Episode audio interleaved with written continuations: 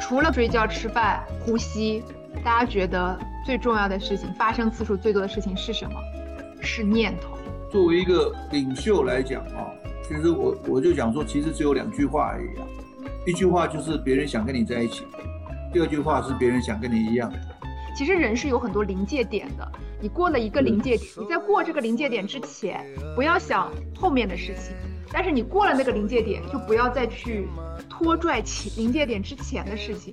你现在认识自己很表象的、很狭隘的、很片面的、不完整的自己，然后你说那就是你自己，你要做自己，你都不晓得做到哪一个自己去了。可能有的时候迷茫也来自于我们大多数时候是在向外活，我们要用社会的规训去证明自己。在亲密关系中或者密切关系中，啊，最让人生气的、最容易引起。引起负面情绪的事情，其实都是小事，不是大事。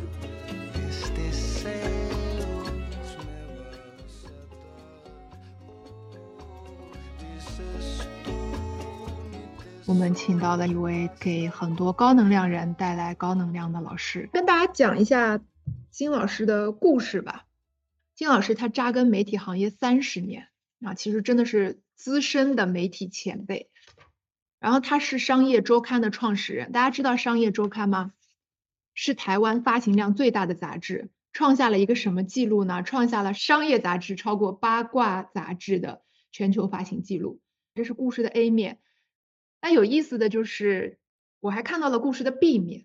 故事的 B 面是当时他在一九八七年创办商业周刊的时候，却是人生最苦的一段经历，整整七年都。在严重的经营危机当中，亏损七年，他把杂志扭亏为盈，然后再后来他卸下执行长，去教育基金做义工啊，他的义工做很多事情，比如说刷厕所啊，等等等等，然后又做了七年，六十五岁的时候再度出山投身到生命教育当中，这是他故事的 A B 面。我们在这样一个丰富的生命当中，会听到他今天对我们的分享。Hello，金老师。好。呃，各位优势星球的朋友们，大家好。那我想请您用一点点时间跟我们介绍一下您自己，就是我们怎么定义金老师您？就是呃，毕业以后呢，就一直在媒体，呃，从报社，呃呃呃，报社做记者、做专栏作家、做主笔，然后就变成做，后来就在杂志业，嗯，然后呢，起先是做主编，然后后来最最后就创办自己的。杂志叫《商业周刊》，一做就做了二十几年。我觉得我这一辈子呢，做过呃很长的一段时间在做媒体人，后来也有很长的一段时间在做所谓的经营者啊，因为创办事业嘛。后来我们旗下也有几十家出版社、几十家杂志社。哦。那然后最后呃，我当然也算是一个作家啊，因为写了若干本书。那么现在呢，最终现在的我们每天在常日常在做的事情是在当老师。那你问我说，此时此刻，还有包括我这一生的总结，我最认同哪一个身份呢？我觉得是老师。嗯，金老师，你有想过为什么会在老师这个身份中得到那么多的自我满足吗？就是他给你带带来的是一种什么样的感触？其实您做杂志已经做到非常顶级了，是我们非常敬仰的媒体前辈，那也是一件很有成就感的事情。然后他跟您现在的这种这种人生的抉择是怎么发生的？我这样讲好了哈，我们过去呢，呃呃，从大学出来，我们要先去要去增加我们的能力嘛，哈，哦，所以我们就在职场中学习，学习了很多专业知识、技巧、理论，然后呢，呃，累积了很多的体验啊，然后我们就我们就越来越有能力，我们就更熟练、更熟悉、更成熟的去处理外在的事情，就是孔老夫子讲啊，就是事实不惑啊，就不再迷惑了。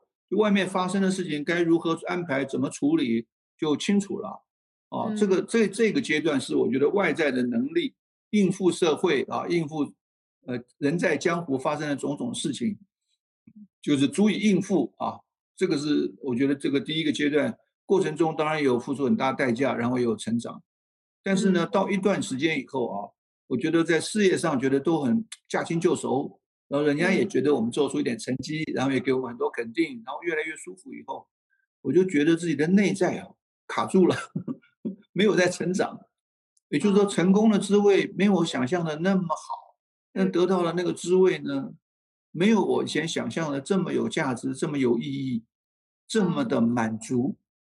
那反而是觉得这些东西都得到以后，外在的能力越来越强，越好的应付外来的世界的时候，内在我觉得有点停滞不前，所以觉得内在有一个黑洞，啊，还是觉得很空虚。嗯，然后就是这样的一种状态，一种生命状态，呃，让我去走上人生学习的道路，然后最后变成了一个老师。所以这个变老师的过程呢，其实是我往内走的一个过程。因为我在跟大家分享的不是知识技巧、技巧专业，不是我在跟大家分享的是我生命的心历路程。然后我看到了这么多的学员，他经历过我的课程和学习以后，听到他们的分享，看到他们的改变，而且是持续不断的在那边改变，哇，那样的让给人的带来的喜欢喜啊，还有满足，不是别的事可以比较的。金老师，您说。这个生命经验的变迁，它是不是真的是要等到你经历过功成名就，然后享受到那个成功的时候，你觉得哇，成成功其实也不一定能给我带来心灵的满足，还是说我可能遇到一位好老师，或者是我有过一些境遇，我就能体察到这样一个改变？因为我你刚刚在讲的时候，我特别能理解那个状态。但我转念一想，可能对我们很多用户，大家是三十多岁、四十多岁，还处于那个。人生蓄势待 发，觉得我要去抓住一些，我要去突破，我要去实现。然后他在那个过程中，也许也会遇到很多迷茫。嗯，可能对他们来说，他们认为说，我现在的迷茫是因为我还没有做成那件事儿。所以他的对这件事啊，我的回应是这样的：第一个人，第一件，第一个我的看法是，每一个人的人生路途不是完全一样的。啊，没有说。他没有说你要先怎么样，然后再怎么样，再怎么样，啊，也有人就一步就可以走到最后一个位置，也有人是要一个阶段一个阶段，最后走到那个位置，啊，所以我我们不执着于人生一定要循序渐进的有个阶段，呃，也不执着于啊，我就一定要一步就要到位，这都不执着。我觉得，呃，因为我们看到很多有成就的人啊，尤其在生命的领域有成就的人，你比如说孔老夫子。孔老夫子，他当然一路都有累积，但最后我觉得他真的发光发热的时候，是他回到老家去，真正老老实实 做老师了，不再去周游列国了，他就整个发光发热。但是他整个人生生命的体悟呢，也是在周游列国的过程中累积的各种体验，全部都在里面。所以那个《论语》呢，其实也不是他写的，是人家记录他一生点点滴滴、一言一行嘛。哦，所以他用生命去实现。但是你看，也有人啊，比如说呃，耶稣基督，他二十岁就二十岁他就出来传福音，就出来打破当时的所有的宗教的限制，就啊，反正就千万人无往矣。那他他原来就没有做过什么事嘛，他是一个木匠的儿子，对吧？呃，他他他最后往生的时候都还好还差不多不到三十岁呀，嗯，他就影响了这么多的人，哦，所以你看那个释迦牟尼啊。他三十岁就开悟了嘛？但他曾经是王子，享尽过人生的荣华富贵，啊，所以我们看这三个人啊，都是影响力这么大的人啊，你看他们人生的路径是很不一样的啊。重点在于你走上这条道路，你不可以是逃避，啊，比如说有些人，我们有一个名词叫做灵性的逃避。哎呀，我说我不稀罕啊，这世俗的东西，这个都对我不重要。啊，我这个大学一毕业，或者说根本没没有毕业，没关系，我就直接追求人生最高的境界，追求灵性。那你要注意一点啊，你到底是逃避还是真正的追求啊？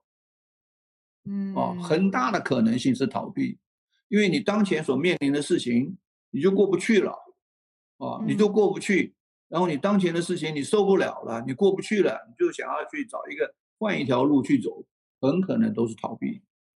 哦，那那个不逃避的人是当前的事情，他没有什么困扰。哦，他有挑战有压力干嘛？对他无碍，没有障碍。然后他做的选择全部是内在身心一致的选择。哦，我觉得人生走上对生命了解了悟和这个修炼的道路，其实是越早越好，越早越好。就是呃，启蒙以后就可以开始走这条路，因为人生有两条道路，一条是往外的追求。一条是往内的，是，但是在现在这个时代，其实还挺难的。就是大多数时候，我们在三十五岁之前，其实一路在向外界的标准看齐。我们要到达某一个既定的社会标准。所以我记得荣格有一句话，他说每个人都有两次生命，一次是活给别人看的，一次是活给自己看的。老师讲的那一个 向内，其实是有一点像是我自己要看明白我的人生到底是一种什么样的选择。但对我们大多数人，可能有的时候迷茫也来自于我们大多数时候是在向外活，我们要用社会的规训去证明自己。那我这里就有一个好奇啊，我看到老师的书里面有一页是在写说我们要修愿意，因为老师有一个观点是说，大多数人的烦躁不安是因为不愿意。就我遇到很多事情，我都我都抵抗，我都我都阻抗，我认为这件事情我不要做，我不想做。那我想请老师在这一点上多跟我们分享一下，就是怎么样修炼那个愿意，它可能也是一种生命的觉察。但是呢，我看到的时候又会在想，这跟我们当下很多年轻人的观点有一点违背。比如说，我记得有一次，我我我忘记我逛哪个网站，然后看到一个热帖，就是有一个博主他引用卢梭的一句话，他说：“卢梭说，人的自由并不仅仅在于做他愿意做的事儿，而在于永远不做他不愿意做的事儿。”这个就很符合当代很多年轻人的那个呐喊声，觉得我要对抗世俗的胁迫，我要对抗老板对我的压制，我要对抗一切我不愿意的事情。老师却说我们要修愿意。这里面有一些是我们没有理解到的部分吗？就是我以前也是喜欢读很多励志的书嘛，啊，就是找一个人生的典范楷模，呃，发现很多典范楷模他们都是发了大愿，然后就成就了一番大业，哦，那我说我也要来学他们，我也在家里发大愿，就发现一点用都没有，发完愿以后过两天就忘记了，就忘到九 霄九霄云外，嗯，后来我才慢慢发现啊。那个呃，不是每个人发愿都是有用的啊，有人发愿有用，有人发愿愿没有没有用。那为什么有人发愿就有这么有力量，就这么有用？有人发愿就没力量没用呢？到底是为什么？难道是天生的吗？我不排除有一小部分是天生的啊。后来我自己体会，我体会出来，其实那个愿力、愿愿愿望的力量是愿力是修炼出来的。有些人他修炼出来，他。言必行，行必果，啊，他是他是对自己永远承诺，永远永远有力量的人。他说出来的话就一定做到，做的事情就一定彻底。所以这样的人，他的愿发出发的愿是很有力量的。那愿力怎么修出来呢？后来我自己个人的体会啊，就是在日常生活中每一件事情，把那个小小的不愿意转成愿意，从小事入修是很效能很高的，不需要去发大愿。啊，小事入修为什么效率很高呢？呃，有几个原因啊，就是第一个就是说，呃，这个在亲密关系中或者密切关系中啊，最让人生气的、最容易引起引起负面情绪的事情，其实都是小事，不是大事。是啊，比如说你家里的小孩很难的事、很大事，他不会做，你一点不可能生气。就是那个明明他就可以做到的事，顺手就做完的事儿。哎呀，你跟他讲一次、两次、三次，他都不理你，把你气死了，对不对？对，不愿意刷牙，不肯早起。对，就是说，呃，他一定能做到，他做不到的事，很难很大的事，他做不到，你不会生气。他一定可以做到，顺手就可以做到事，他不肯做，让你最生气。所以你从小事入修，把小小的不愿意转成愿意的时候啊，哎，那个对你人际关系的改善会有很大的效果。第二个呢，小事为什么小事入修有很大的效果呢？因为你那小小的不愿意啊，你明明可以做的事情，你也知道你应该做，别人也很在乎，然后你就是不愿意做，对，背后一定有念头，一定有情绪，所以人家没有冤枉你啊。你那个明明做到的事，为什么不做呢？就一定有情绪，一定有念头，那人家为什么生气呢？就是你没把我看在眼里啊，表示。你心里面就没有我嘛，就不把我当一回事，所以令人生气就这个原因。所以那个很小的事情他不愿意，他背后有念头。那那个念头啊，有时候我们看得见，有时候我们看不见。但是呢，只要你做做做做做做，你只要那个小事，一，一个改一下，一个改一下，那另外一个小事改一下，你那个念头自然就化掉了。因为很多念头是合理化，当你没有这个行为的时候，你就不需要再后再。在 hold 住那个合理化的念头，它自然就化掉了。所以从小事呃出入修啊，那是一个很大的功德，并不是每一件你不做的事都是因为不愿意。有的事情你不做，是因为你做了一个决定，你衡量的利弊得失以后，你和你一个成熟的决定，这件事我不做，啊，那这个不属于不愿意的范围。我所谓不愿意的那个那个事情啊，我的定义啊是说，其实你是可以做的，其实做了以后是别人会很开心的，其实你觉得也没有什么不能做的理由，那你就偏偏不做，那才叫做不愿意啊。那如果有时候有些事情我拒绝你。或者我不做，那不是不愿意，那是经过我一个成熟的理性的考量来做的。然后呢，我需不需要用不愿意来作为我啊去跟别人对抗、争取我的权利，或者是让合法合理的事情能够被实施？我觉得用我的不愿意做对抗呢，呃，我觉得不排除有的时候是它是有力量的啊。但我觉得如果有更好的选择的话，就我不会这么做，因为我觉得。让人采取有力的行动，哦，他有的时候他的动力是来自于恐惧。当你是来自于恐惧、来自于执着、来自于妄想的时候，你那个行动的时候就会造成对抗，哦，那个对抗有可能会产生副作用。也许你得到了你想要的，也许你解决了问题，但留下的副作用是很大的。而且在过程中呢，你的生命未必就会有有成长和有突破，哦，所以我觉得，如果你的行动的那个背后是来自于真实的需求，这样的行动会让大家生命一起前进，而且没有副作用，哦，所以我觉得，呃，如果可以的话，我不会选择用愤怒，哦，用对抗，用不愿意去改变周围的事情，回头内在看到自己的起心动念，内在什么恐惧，还是真实的需求需要表达，还是与人链接有爱的能量，啊，然后你再选择合适的方式来做。有一个小小的问题是，老师在讲真实的需求和修炼愿意之间，我就联想到我的生命体验啊，我也不怕跟大家分享，虽然有小小的一点点羞耻。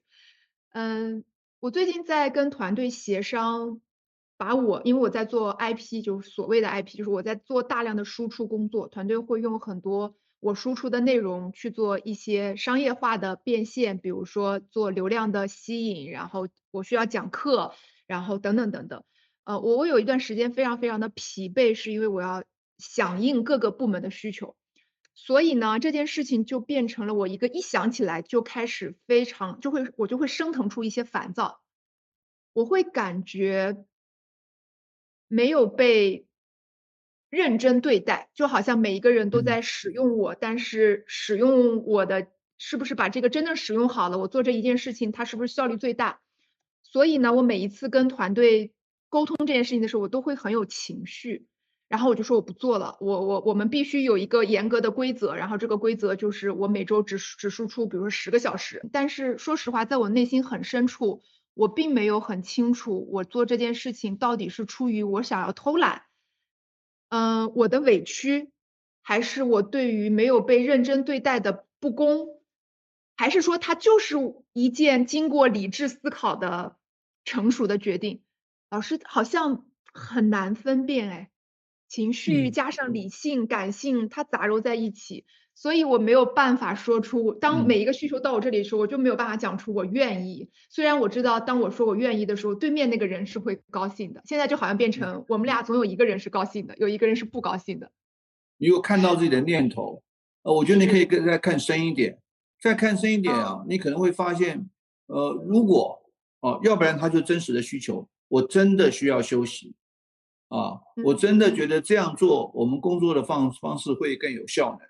这是你的成人自我在做的很清楚的决定，那这就没有问题。但也有可能是你现在所处的情境触及到了你某一个过去的童年创伤，可能在你过去呃成长的过程，甚至于在童年的时候，你曾经有过这样的体验。那个时候你没有办法这么清楚的表达，但是你一种非常不舒服的感受。这种感受被类似的情境一勾起的时候，你会过度反应。那这个就是我们在修炼要注意的事情啊！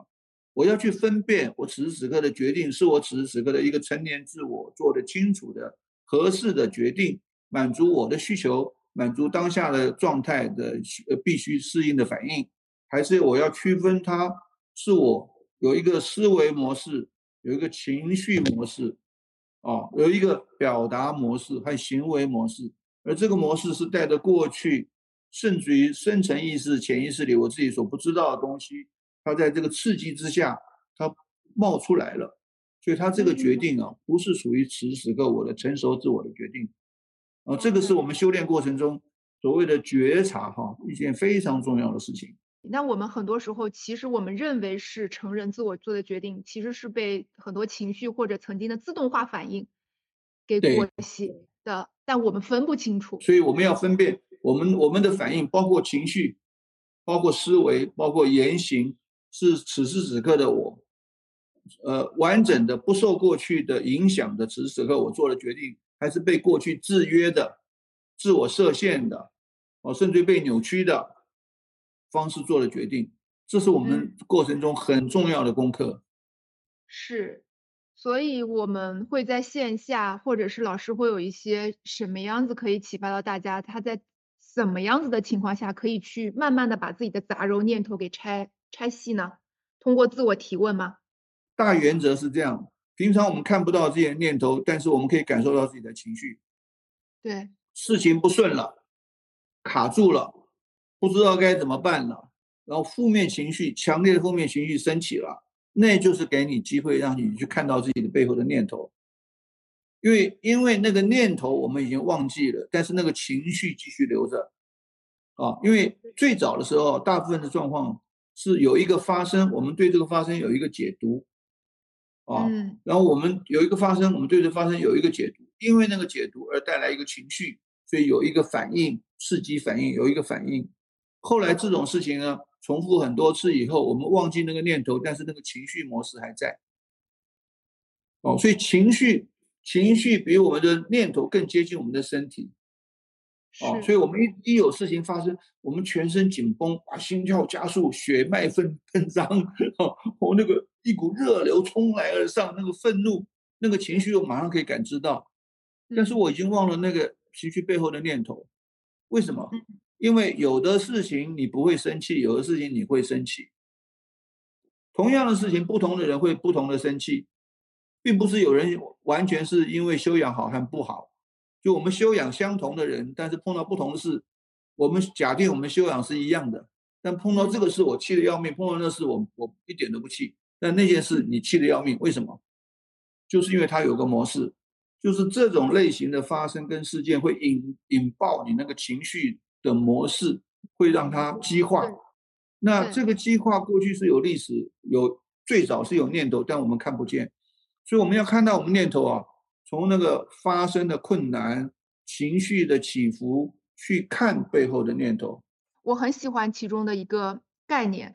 呃，他对我的触动很深，我分享给大家。他说，老师在书里面就问大家说，呃，你们觉得，呃，从时间管理上一个公正的法则，说时间应该花在重要的事情上。然后老师就问大家说，什么是重要的事情？如果现在在听我们的节目，也可以想一想说，哎，对你来说什么是重要的事情？可能对很多人来说，会觉得重要的事情就是那种影响大的、特别的、以前没有发生过的。但是，但是老师说，其实重要的事情。是发生最多次的事情，比如说睡觉三万次，吃饭十万次，呼吸约六亿次，我们一生哦，还不止哦。我看到这儿已经觉得说，哦，对哦，然后还不止哦，在后面，在后面老师说，顺着刚才的逻辑，我们先要问一下，那么人生最做最多的事情，你们猜是什么？除了睡觉、吃饭、呼吸，大家觉得？最重要的事情，发生次数最多的事情是什么？啊，是念头。在这个书里面写的是是念头。啊，老师也可以多跟我们再分享一下，说我们管理好自己的念头。嗯，老师还有一些什么样子的体悟吗？我觉得那个念头啊，跟那个那个小孩一样，没人管他的时候，没人看到他的时候，他特别的活跃，啊，那特别的完全不受拘束。然后就就就是横冲直撞，这样子脱缰的野马这样子，那你能够看见他的时候，他就会慢慢慢慢安静下来，哦，所以对念头来讲啊，就是我们转念，当然就是有一有一些方法技巧，就直接把这个念给转，把一个对我们没有帮助的念转成一个对我们有帮助的念，但是在很大的程度呢里面呢，其实也不一定要去转念，就是你看着它，然后你不认同它，它就慢慢慢慢消失了。大部分的时候，我们是无意识的，我们看不见他，但是无意识的认同了他。我们最重要的功夫哈，就是能够想办法去看到自己，能够意识到自己脑脑袋的念头。我看到一个念头升起，我知道我是我，他是他，我看着他，这样他就你就跟他。就他就对他对你的影响力就大为大为降低了，嗯，就是说那个念头控制你啊，绑架你啊，操控你啊，让你无意识的做对你自己有害的事情，或者降低你的效能的事，它就比较不会发生，因为它对你的那个影响力没有那么大了。影响力最大的时候就是你看不见它，然后无意识的认同它，你自己居然不知道，它就是直直接操控你。让你的命运很很惨，然后你还不知道是谁弄的，就是你的念头绑架你。哦，这句话太好了，就是看不见的念头，最怕的就是看不见那个念头，但是我们却认同了它。就刚才我们说，我常常觉得，好像在过度使用这个 IP 的时候，你我我已经看到了，我经常会因为这件事情有情绪。我平常算是情绪相对稳定的人，但这件事情反复会让我有情绪。就是我周末的时候在家想到这件事情。我就会升腾出一种烦躁。后来我就在想，刚才老师其实也提醒了我，就是我在想，为什么我会在这件事情上时刻有烦躁？但可能烦躁都不是我的原生情绪。我觉得原生情绪可能是恐惧。那个恐惧来自于我从小我接收到的最大的时间管理就是不能浪费时间，一分钟要掰成两半花。嗯嗯嗯。所以当我对此时此刻有恐惧的时候，那个恐惧反射出去可能就是愤怒。就我反射到对别人，我就会觉得你们浪费了我的时间，那个是愤怒。嗯，所以我有的时候把悬挂就会跟自己讲说，他可能不是真的，就是可能他不是来浪费我的时间，呃，只是因为他有他的工作安排，而我对这件事情，我认为说他在浪费我的时间，对他来说不是这样的，就这件事情不是这样的。他帮助过我很长时间，就至少帮助我那个周末那一个瞬间会 calm down 下来，因为就是看见了那个念头，否则马上就会被他绑架了。包括因为我们优势星球其实在做职场教育，老师说生命教育，我们在做职场教育，因为我们观察到现代人很多人在职场其实过得很不快乐，嗯，他很没有成就感在职场，所以你看现在才有躺平啊，然后摆烂啊。然后工作而已嘛，不要那么认真啊！我觉得那个都是一种防御，就是那个在防御工作给我带来了很多不愉快的体验，所以我把它给隔离开。我接你一句话，呃，职场啊，我觉得好像那个我们星球里面的成员都比较轻，偏年轻嘛，对吧？三十到四十五。三十到四十五啊啊！那我觉得未来的职场的变化一定很大的哈，那个呃，到底有多快的速度，我们很难讲，但方向是很清楚的。就是大多数有逻辑的东西、有专业的东西都会被取代啊，人工智能嘛，人工智能就是有逻辑、有逻辑的、有套路的东西全部被取代啊，所以那个越专业的东西以后就越容易被取代，越有逻辑的东西越容易被取代，那人还剩下什么呢？感受、体验，还有跟人链接的能力，哦，一群人在一起协作的能力。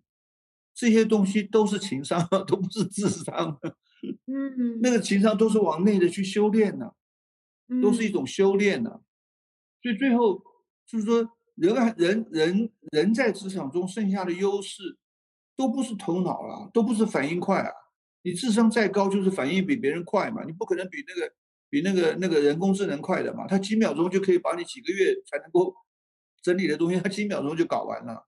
是是，对。所以说，在职场中越来越重要的事情是一种内在的修养，自己跟自己内在的一种深度的链接，自己跟人之间的一种深带深度链接，让一群人可以在一个很好的氛围之下去共同去做一些事情。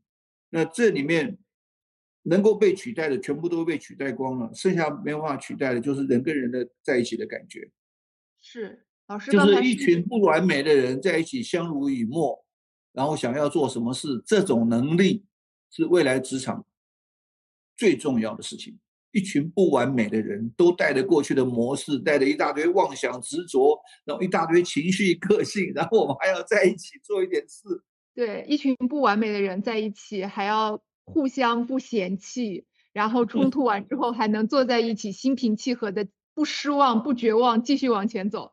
这倒让我想起，老师其实在过去亏损的那七年当中，你是一种什么心态和一种什么行动？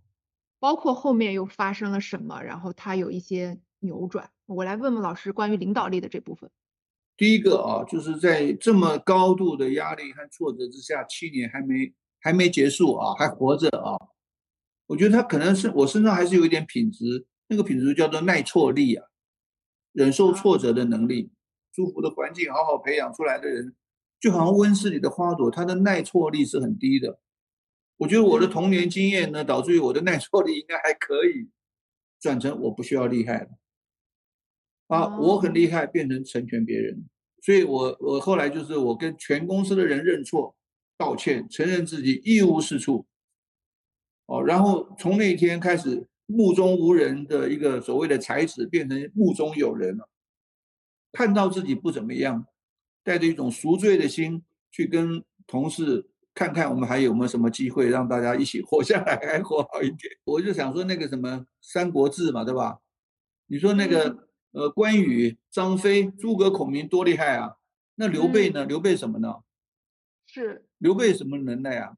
或有人就编个故事啊，我觉得这故事编的不过编的挺好的。他说刘备总一辈子就是跟人家说三句话，第一句话就是你说的很有道理，嗯嗯嗯，是。第二句话就是说。这个很重要。第三句话叫做“我怎么没想到”。嗯，你看人家是个领导。第一句话说：“你说的有道理，把对让给别人。”对呀，对错是非，把那个对让给别人，你有道理吗？第二个事情，这很重要，你把功劳让给别人了，credit 让给别人了。第三个，我怎么没有想到，你让对方赢了，你输了，你知道吗？他三句话，第一句话把对让给别人。第二句话把功劳功让给别人，第三句话把赢让给别人，三句话全让光了，谁不为他卖命啊？这是真正的领导。所以领领导的修炼不是外在的技巧方法，是你内在的一个转换。我对我自己来讲，我我最大的转换是从一个我很我需要厉害的人，变成我要去成全别人。哦，是，哇，这个真的是太太扎心了，而且。由您讲出来，我觉得非常有说服力的。其实它是你自己的生命修炼，就是你到了谷底啊，有一一般到了谷底两种选择，一种就是我放弃了，就是天妒英才，对吧？就是我现在时运不佳，然后我不干了。嗯，一种是是我的错。你你你你说出是我的错的时候，不会担心自己在别人眼里。没有领导力，或者大家更不服从你吗？我常常讲一句话，就是要做最坏的打算，才能尽最大的努力，对吧？是啊，就是说这这句话其实不是两句话，是一句话。就是说，如果你还没有做最大的、最坏的打算的时候，你是不可能尽最大的努力的，你是不可能的，因为你心里有挂碍嘛，因为你恐惧嘛，你恐惧那个最坏的结果，你带着恐惧，你不可能做做最对的事情。对，恐惧会让你的能量降低，会让你做错误判断，啊，会会造成你的效能低落。所以你你要做最坏的打算，你才能消除恐恐惧。所以我觉得我在说那句话的时候，我已经下了决心，无论如何，如果如果不行的话，我要把公司关掉了。我以前不敢面对这件事情，我已经做了这个打算，所以我那个心情完全不一样。所以我才有，我才有可能对着全全公司的人讲说，我这些年来我一无是处，我对不起大家，我没做对事，害大家一起受苦，我我才能够讲出这句话。所以当你愿意认认的认真的认的时候啊，呃，你已经面对了最坏的结果了，所以你心无挂碍，你已经准备面对认认错的所有的。所以我那时候。我我我讲这个话，我也没有期待，我讲的话大家就哦跟我再去继续拼一下或什么的，我完全没有期待，所以它才是真的。对对。但是恰恰我们那一年就之后就就转亏为盈了。就整个就结束了最最暗淡的时间，就从我认错之后。团团队是哪一些你明显感觉到的变化吗？那个之后，我觉得是这样子啊，因为我觉得我在不认错的时候，我就一直在装，因为状态很糟糕，然后我不承认那个很糟糕的结果，然后我就要装，然后我是一个老板，我是经营者，我在装的时候，大家就跟着一起装，对不对？是。然后公司的全部人都在装，都没有人在做这真的事情，没有人在做实事。哦，对。然后呢，我觉得当我承认了以后，我就不装了。我不会的就不会，我们有困难就困难，摊开来大家一起想办法。然后我我我只能做这点事儿，我就好好老老实实做这点事儿。我不会做的事，我不会去硬撑，我也不会假装它不存在。当我这样改变以后，我发现。之前我们公司全部是假人，都不是真人，都是假人，一堆假人在那边瞎搅和，你知道吗？所以做的事真没效能。那为什么变成假人？就是因为我经营者，我老板，我是假的，我是假的，大家全部变成假的。当我说了真话，我真了以后，我心真了以后，我做的事就实了，然后我就产生了一些改变，然后我周围人就跟着一圈一圈的改变，一圈一圈改变，然后整个公司就脱胎换骨。是。好像真的是，你你其实，在你说出那句话的时候，我觉得你完成了一次臣服，然后你那个时候那个魄力就完全的展示出来，那个叫魄力哎，金老师不是随便一个管理者敢说出那句话的。我们有太多的杂念了，我们会担心下属怎么看我，他们会觉得哇，老板没有本事，那我要不要离开？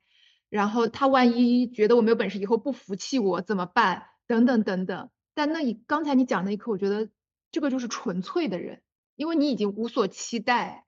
这句话我不是为了讲出来得到某一些反馈，我我我对你刚才讲的那个有一种感同身受，因为我自己也在创业啊，也算是一个小公司的老板，我们有一百多个人员工，然后我们现在也在一个起成长期，然后我星期一在全员周月会上，我就翻来覆去，我想说要不要讲，要不要讲。后来我还是讲了，就我跟大家讲说，我前段时间经历了一段时间意义危机，然后我跟大家讲说，我说我们还是得回去，就如果你我们觉得很不对劲，我们就得回去，就是我们开发这些产品，我们最最开始是想干嘛？我们有没有把最开始想用优势帮助大家那个部分真的面对它讲出来？它还是说我们太沉迷于话术了？然后我就跟大家讲，嗯。然后讲完之后，我不知道团队会是一种什么感受，但那天讲完之后，我就能体会到，说我不是一个假人了。其实人跟人之间啊，一个深度的链接啊，不是你很厉害的，嗯，你很厉害的话，哇，好像戴着那个戴着那个头盔，戴着钢盔，穿穿的那个盔甲哈，戴着面具，你很厉害，你跟人其实是不靠近的。你真的跟人有深度链接的时候，是你敞开来呈现脆弱的时候。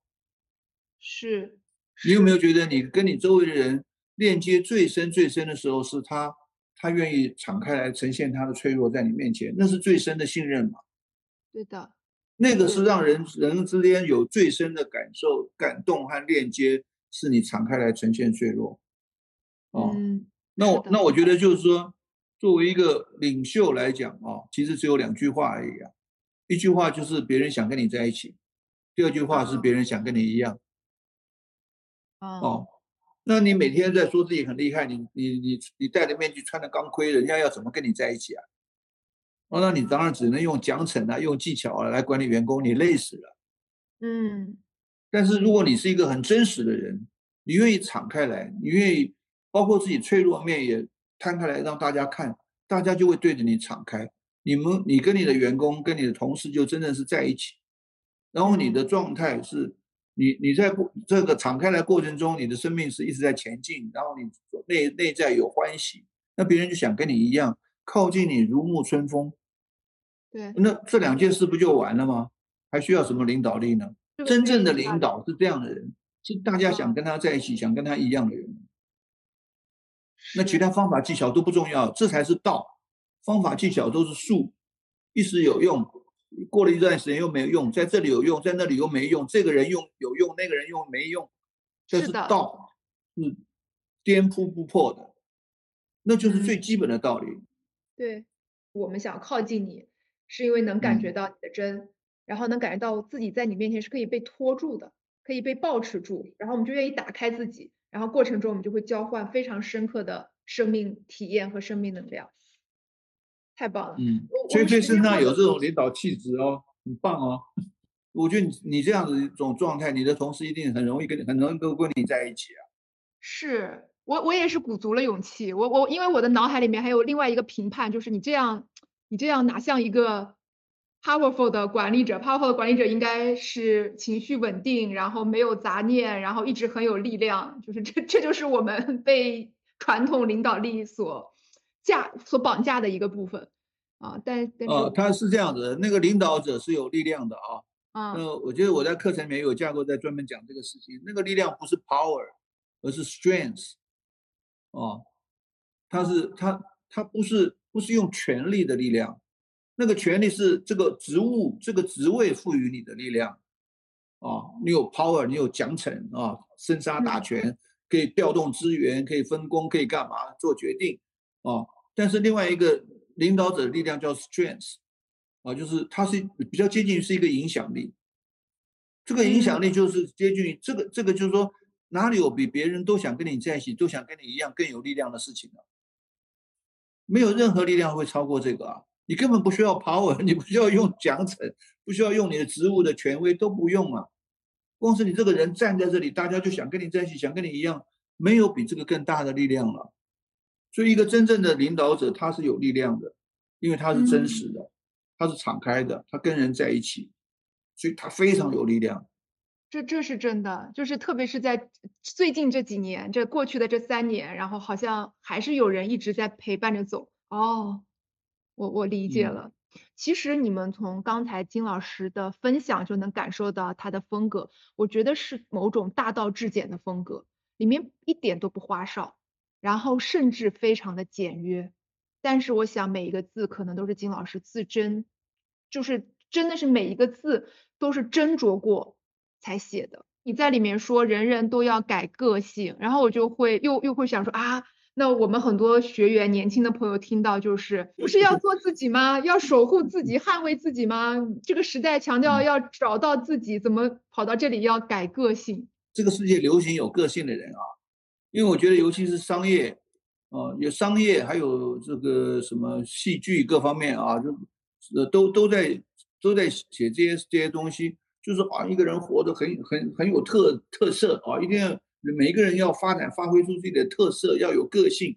那我们对人的本质的了解是什么呢？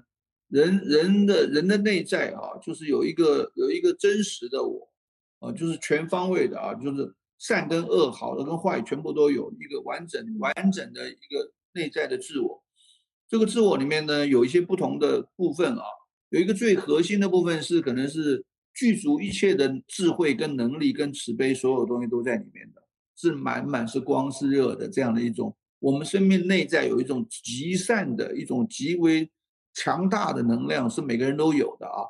那除了那个以外呢，我们还有秉性，秉性啊，呃，有可能是生下来就不一样的啊。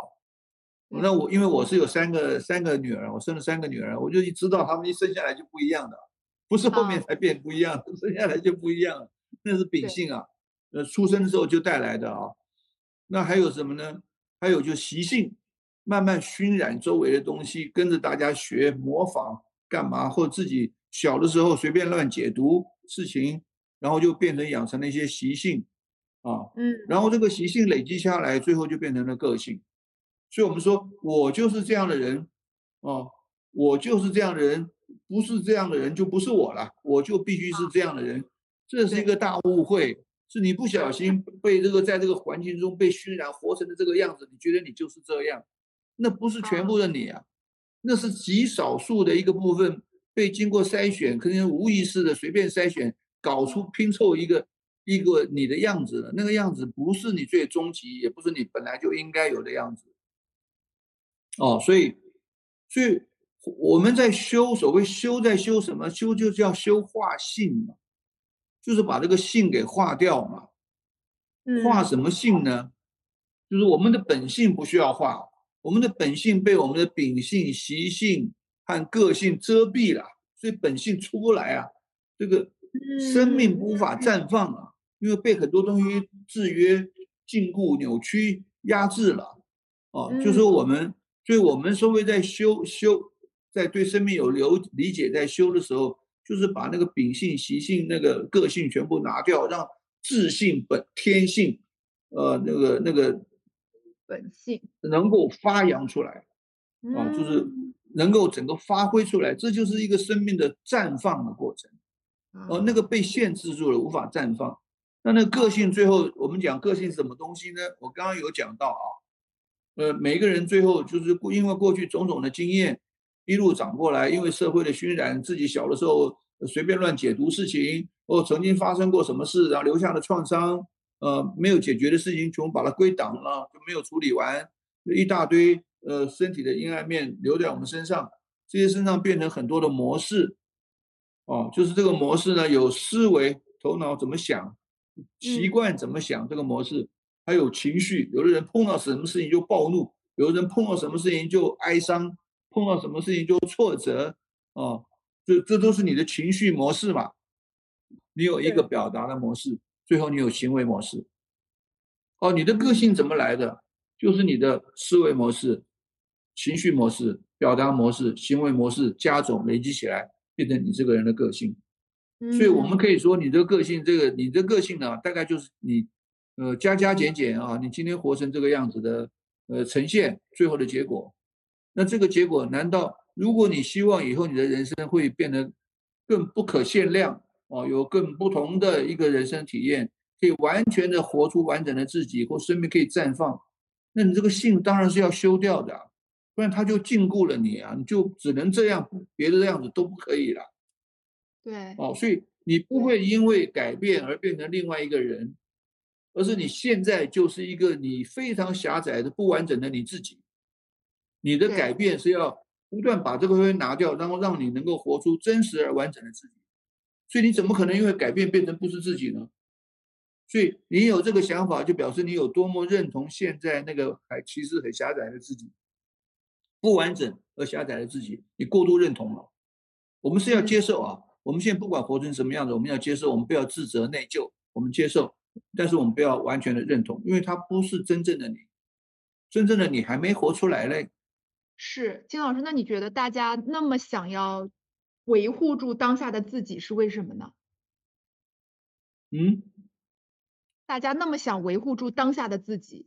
然后，其实这跟你刚刚讲那个不愿意也有一些联系嘛，就是我我对很多东西我都不愿意，我要维护住此时此刻现有的这个状态。大家想要守在此时此地，是为什么？所以人啊，人有很深很深的惯性哦。我们经典上讲，人生最大的苦的来源啊，人生最大的问题是来自于执着跟妄想啊。是哦，所以人人的人的潜力是无穷的。人跟其他的所有的物种比较，人的善恶的那个宽维度是非常宽的，潜力是无穷的。那人为什么活成这个样子，奇奇怪怪的？就是因为非常的执着，那个执着是非常深的惯性。因为你没有觉察的人，你就带着过去的模式，这样一辈子活一辈子。这个模式对人来讲是一个舒适圈。嗯，哦，所以那个不改变的啊，就是原有上次怎么做，这次也跟着怎么做。啊，就继续这么做，啊，有人有的人啊，甚至于你看有些人，他已经活得苦不堪言，他还抓住那个东西不放，为什么？因为他扮演受害者已经习习惯了，受害者是一个他的舒适圈。对，那一旦你不是受害者，你不能怪别人，那你怎么办呢？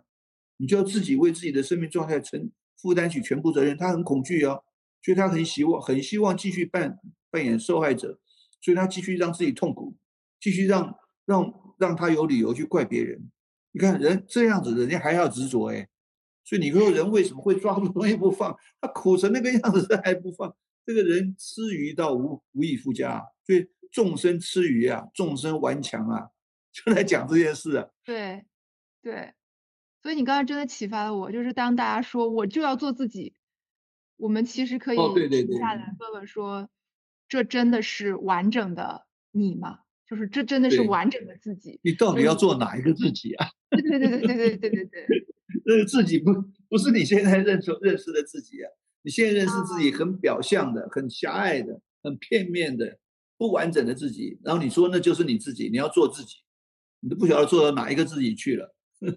是是，我我我跟老师报告一下，老师启发了我一点。我我们在做职场教育，其实我们有一个内核，叫做发现每一个人的优势。那个优势是个中性词啊，它不是说你擅长什么，就是你的本性。呃，我们经常有很多学员会说，我就是一个非常内向，然后非常敏感、很玻璃心的人，就我我很不好，然后我备受这个个性的苦，但是呢，没办法，这就是我的自己，这就是我自己的样子，所以我很辛苦。然后我们会跟他讲说，可能这只是因为你共情力比较强，共情力比较强是一个中性词，它有一部分会给你带来的就是你很敏锐、很敏感，然后很在意别人的感受，然后有点玻璃心。但它同时会带来的另外一部分就是你极度的敏锐，你是一个很有灵性的人，你对周边一切都有抓取力，所以它是福祸相依的部分。然后我们其实只是要修炼的是，我共情到别人的情绪可能对我是困扰，但是我如果能通过别人的情绪去共情到对方的需求，那我就可以从共情走向共赢。这个过程就是我们理解的，在修改个性。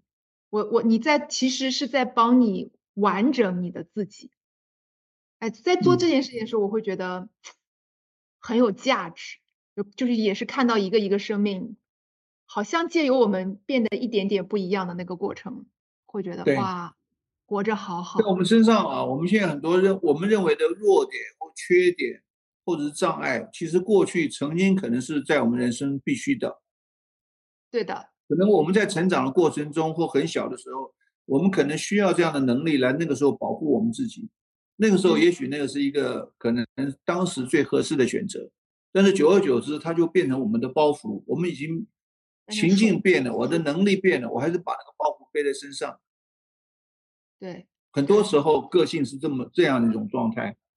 嗯，他以前的优点现在变成缺点，以前有用的东西现在变成障碍了，所以他就没办法活在当下。我们一直修，一直修，修到修好的人就是越来越活在当下的。对对，就是你刚刚在传递的那个观点是，其实我们的生命也是不断的在前进，它是一个动态变化的过程。曾经对我们有益的，在此时此刻可能是我们的限制，然后我们就在此时此刻当下，然后去再发展更适合的或者更完整的自己。然后在这个过程，我们又看到了一个新的自己。对，那经典上最有名的一个比喻，就好像说你要去做，你要过河，所以你就坐一个船过去。但你过了河以后，你居然把那个船背在身上在走路，那不是一个大的障碍吗？很多我们身上的特质都是这样的一个状态，很多都是的。嗯，是你描述的这场景，我觉得还蛮蛮干脆的。就很多内耗的时候，可能就是因为我们在背负很多东西。其实人是有很多临界点的。你过了一个临界点，你在过这个临界点之前，不要想后面的事情。但是你过了那个临界点，就不要再去拖拽起临界点之前的事情。啊，这是我对，哎呀，这是活在当下另外一个非常好的体察。那老师，我最后再请您收一个尾好吗？因为我们今天说人生只有一件事儿，那么有朋友就在问说，到底是哪件事儿？就是把自己活好，没有别的事，就活好。活好自己为什么哈？因为就我刚刚讲的嘛，你活好了以后，别人就愿意，别人都想跟你在一起，都想跟你一样。那你的人生还有什么问题呢？啊，比如说，你说你身为为人父母，你的孩子每天都想跟你在一起，想跟你一样，你都不用 教了嘛。如果你在公司里，你的同事、你的属下都想跟你在一起，跟你想都想跟你一样，你就不用管了嘛。是啊，然后呢？呃，动到最后连钱都想跟你在一起啊，钱也跟着你跑，绝对没有问题的。那你的成功也没问题啊。成功的定义是什么呢？对，哦，那如果大家都跟你在一起，都跟你想一样，你你做的事情都能够成，你还你还需要追求其他的成功吗？那如如果你不是啊，你如果你活的状况不好啊，你要去追求成功、追求幸福，你就很累了啦。对，其实人生没别的事，就一件事而已。那这件事就回到自己的内在，内外相通，从外面的发生去看到自己的功课，然后内在的修炼，让自己的让自己的生命一直不断的前进。这就是人生的唯一的一件事，没有别的事了。所有外在发生的事情都是缘分，比如在公司、在职场，那都是缘分。在家里的关系也都是缘分，所有的缘分都只有一个原因，就是要成就你内在的因因缘啊。缘分是外面的，因是你内在的，而最后留下来的是因缘，都会缘起缘灭，全部散了，最后留下的是一个你更好的自己。这是唯一你这辈子可以带走的东西，其他你追求的累积的东西没有一样带得走。所以人生哪有别的事呢？是，你你你这段话，我们很多用户说忽然不焦虑了。是，对，因为我们大量都是职场人，我们在在职场，我们三十多岁，然后几乎是一个社会和家庭的中坚力量。其实我们有很多同学是承担了很多很大的压力。我知道那个苦啊，焦虑啊。就是有外在的发生，还有内在的感受，哦，其实是我们还可常常看不清楚。我刚刚讲缘跟因嘛，那个缘是哦，因为外在有这么多事，所以我焦虑。其实不是的，外在的事都是发生而已，焦虑的是你内在的心，你内在的状态。有同样的事情，有人就焦虑，有人就不焦虑。同样的发生，每个人感受不一样，每个人结果不一样。所以到底是缘重要还是因重要？那个发生不重要。内在的因才重要，带给你烦恼的是你自己，不是别人，不是那个事情。那个同样的事情发生，有人就不烦恼，你就烦恼。烦恼的是你的念头，是你的情绪，你你这个模式造成你烦恼。如果你内在没有这个问题，外在的事情一定跟着你的内在的因走，这个那个缘随因转。你内在的因一转，那外在的缘一定跟着你转动，那那烦恼都不是事儿。是，所以所以真正的烦恼是我们内在的系统带来的东西，不是外在的发生。外在的发生哦，同样的事情，外面有有些人发生很苦的事，他内在也都不苦；也有人没发生什么苦的事，他里面苦的要死，每天苦的要死。是对，大家说你已经很好了啊？没有啊，我其实很辛苦。缘随因转。境随心转，特别感谢老师今天晚上的时间，祝福老师未来一切顺利。代表优势星球所有的朋友，谢谢你们，谢谢大家时间，谢谢你金老师，以后有机会再见。